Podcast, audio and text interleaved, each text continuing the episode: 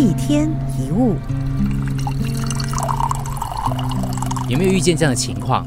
有一些有能力的人，连小小的举手之劳也不愿意帮忙，对你的求助视而不见，你会非常无奈，甚至有点生气。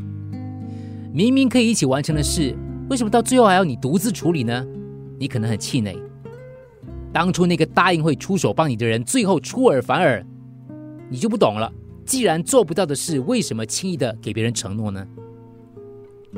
在生活当中跟别人交流，我们难免会体会到人性的所谓的黑暗面。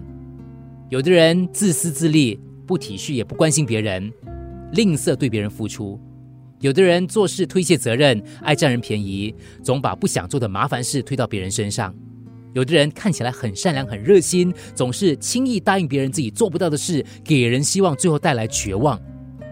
遇到那样的人、那样的事，我们难免会沮丧、会灰心。可是静下心来，好好的想一下，你会发现，其实他们没有义务要对你伸出援手。面对那些失望，眼睛一关就过去了。如果你太执着，他就一直缠着你。有些人呐，笑一笑就算了，你一直在意，人家还不以为意。那个人有伞，未必愿意帮你撑。